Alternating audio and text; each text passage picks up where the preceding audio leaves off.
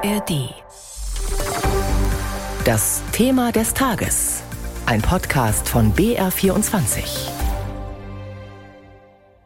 Die Bayern-Koalition steht. Geräuschlos, effektiv und schnell sind innerhalb von zwei Wochen seit dem ersten Tag der Gespräche ein Koalitionsvertrag zusammengezimmert worden, der sich sehen lassen kann. Es ist ein Qualitätsmerkmal allein, dass wir in so kürzester Zeit und in der Tat so geräuschlos wie kaum irgendeine Regierung in Deutschland eine Regierungsbildung vorangebracht haben. Wir haben Stabilität versprochen, die werden wir gewährleisten. Ich habe eine bürgerliche Staatsregierung versprochen, das können wir gewährleisten. Und all die Versprechen, die im Wahlkampf gemacht wurden, werden jetzt eins zu eins umgesetzt in einem Koalitionsvertrag. Das schwarz-orange Bündnis in Bayern ist besiegelt. CSU und Freie Wähler haben heute Nachmittag den neuen Vertrag für die Koalition unterzeichnet. Freiheit und Stabilität für ein modernes, weltoffenes und heimatverbundenes Bayern, so lautet der Titel.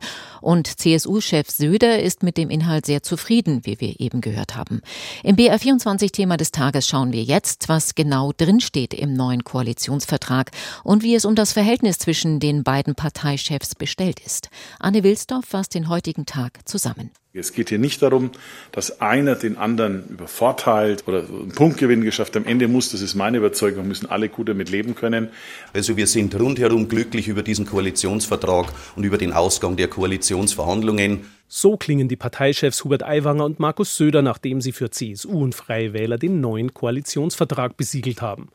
Die harte Aussprache zu Beginn der Verhandlungen mit den Freien Wählern habe sich gelohnt, so Söder. Wir haben neues Vertrauen zueinander gefasst, das kann man, glaube ich, sagen, sodass wir mit gutem Gewissen und voller Überzeugung die neue Staatsregierung bilden können.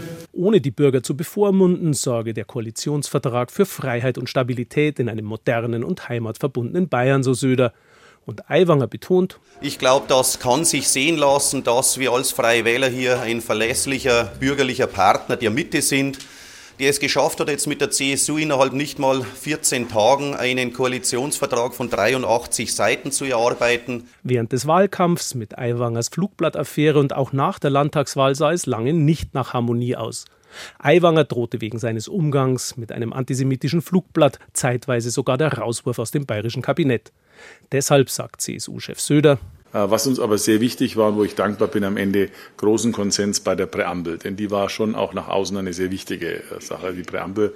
Und auch das Bekenntnis, äh, klares Bekenntnis für Demokratie und gegen Antisemitismus und Rassismus. Das war schon ein wichtiges Statement und das haben wir, glaube ich, gut miteinander vereinbart. Der Streit, bei dem es auch um Aiwangers Worte, man müsse sich die Demokratie zurückholen ging, dürfte damit beigelegt sein. Hubert Aiwanger meint, ja, man weiß nie, was die Zukunft bringt, aber wir, wir geben uns beide Mühe und an mir soll es nicht liegen. Und an ihm auch nicht. Sein Fraktionschef Florian Streibel verspricht, dass wir auch eine neue Ära ausrufen, in der wir die Demokratie voranstellen und wieder besser und gut über die Demokratie reden werden. Denn das ist, glaube ich, das beste Schutz gegen rechts und links. An Bayerns Schulen soll es deshalb künftig jede Woche eine sogenannte Verfassungsviertelstunde geben. Die genaue Umsetzung ist noch offen. Zuständig ist dann nicht mehr Michael Piazzolo.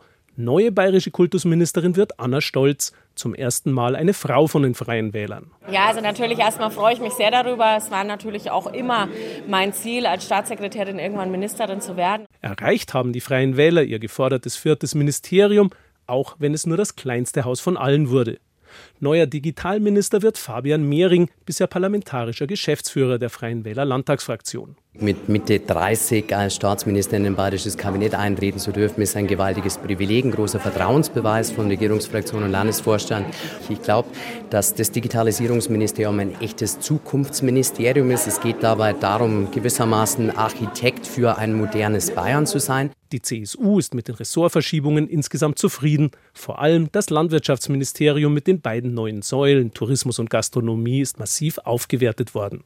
Soweit Arne Wilsdorf. Inhaltlich konnten sich CSU und Freie Wähler zügig einigen, so lobte Freie Wählerchef Aiwanger bei der heutigen Pressekonferenz. Die Verhandlungen seien recht harmonisch gewesen. Und doch sprach CSU-Chef Söder heute angeblich davon, dass die Koalition keine Liebesheirat sei. Ich bin jetzt mit Anita Fünfinger von der BR-Redaktion Landespolitik verbunden.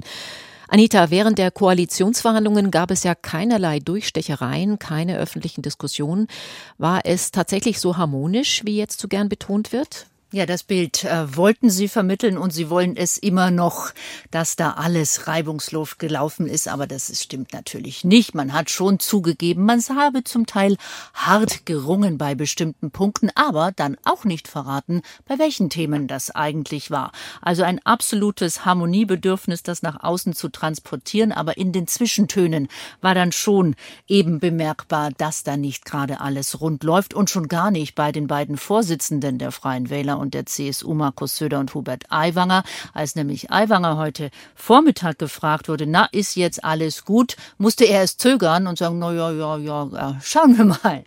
Das sagt, glaube ich, schon viel. Und CSU-Chef Söder soll heute auch gesagt haben, es wird keine Kuschelkoalition. Könnte das angeknackste Verhältnis zwischen den beiden Parteichefs in den kommenden Jahren zum Hemmschuh werden für die Koalition? Ich denke, wenn es nur die beiden miteinander regeln müssten, dann könnte das wirklich schwierig werden. Aber zur Wahrheit gehört ja auch, die eigentliche Arbeit wird ja ganz woanders gemacht. Die wird im Parlament gemacht, die wird in den Ministerien gemacht. Und was wir schon festgestellt haben, auch in diesen Koalitionsverhandlungen, die beiden Verhandlungsführer in den Fraktionen, Klaus Hollitschek und Florian Streibel, die haben einen guten Draht zueinander. Ich denke, das kann man wirklich so sagen. Die waren ja auch immer die einzigen, die nach außen getragen haben, wie weit sie gerade sind und konnten auch einfach sehr gut miteinander kommunizieren. Also kurzum, die unteren Ebenen, die Fraktionen, die kommen, meine ich, gut miteinander klar. Die Chefs müssen noch ein bisschen üben, weiß nicht, ob sie wollen, aber sie haben es heute zumindest versucht. Zuletzt wurde ja in der CSU Kritik an Parteichef Söder laut. Einige Parteimitglieder machten ihn persönlich für das schlechte Abschneiden bei der Wahl verantwortlich. Bald soll er ja als Ministerpräsident wiedergewählt werden. Startet Söder damit geschwächt in die Legislatur? Es äh, sieht zumindest nach außen hin nicht so aus. Die CSU ist bekannt dafür, dass Streit nicht nach außen getragen wird, erst dann, wenn es gar nicht mehr anders geht. Man erinnert sich an andere Parteichefs, die dann auch relativ zügig weg waren. Aber an diesem Punkt ist Markus Söder noch lange nicht. Im Gegenteil, geschlossen hinter ihm stehen. Das ist das Credo, das die CSU ausgegeben hat. Wir haben es auch beim Parteitag beobachten können. Das dem ist auch so oder andersrum formuliert. Es wird im Moment keinen geben, der öffentlich wirklich harte und scharfe Kritik an ihm übt. Dem Koalitionsvertrag ist ja eine Präambel vorangestellt, in der sich beide Parteien zu Demokratie bekennen und sich selbst auch einen harten Kurs gegen jegliche Form von Rassismus und Intoleranz auferlegen. Sind das auch Lehren aus der Flugblattaffäre um Freie Wählerchef Aiwanger? Das würden die Freien Wähler so natürlich zurückweisen, weil sie natürlich ein Bekenntnis zum Kampf gegen Antisemitismus und Rassismus immer unterschreiben würden. Das wäre jetzt also der Sprachzettel der Freien Wähler. Aber freilich, das war von Anfang an klar, die CSU wollte das schon noch mal buchstäblich schriftlich festhalten, dass es hier auch wirklich kein Vertun gibt. Wie geht es denn nach der Unterzeichnung weiter? Wann kommt das Kabinett das erste Mal zusammen? Offen gestanden kann ich das gar nicht sagen, wann das Kabinett kommt, aber der Zeitplan hat ja noch andere große Dinge erstmal vor. Im Landtag am Montag die konstituierende Sitzung, da kommen also feierlich alle Abgeordneten zum ersten Mal hierher und am Mittwoch dann Wahl des Ministerpräsidenten, am 8. November dann Vereidigung der Minister, die CSU-Minister kennen wir ja noch gar nicht und ich denke, dann beginnt die eigentliche Arbeit und dann auch im Kabinett.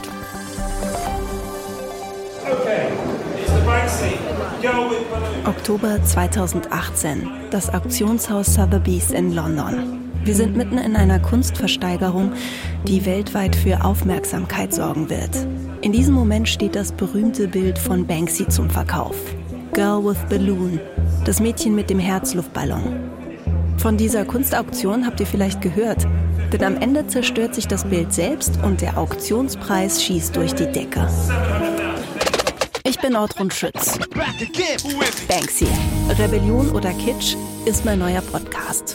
Darin geht es um Banksy, diesen mysteriösen Street Art Künstler, dessen Graffitis zur teuersten Gegenwartskunst zählen und der zu den 100 einflussreichsten Menschen der Welt gerechnet wird. Eigentlich wissen wir recht wenig über Banksy. Das will ich mit meinem Podcast ändern. Ich will herausfinden, wer dieser geheimnisvolle Banksy ist und was er wirklich will. Die ganze Geschichte von Banksy könnt ihr jetzt in meinem Podcast hören. Am 7. Juli geht's los. Ab dann gibt's jeden Freitag eine neue Folge, exklusiv in der ARD Audiothek. Hört gerne mal rein. Ich freue mich auf euch.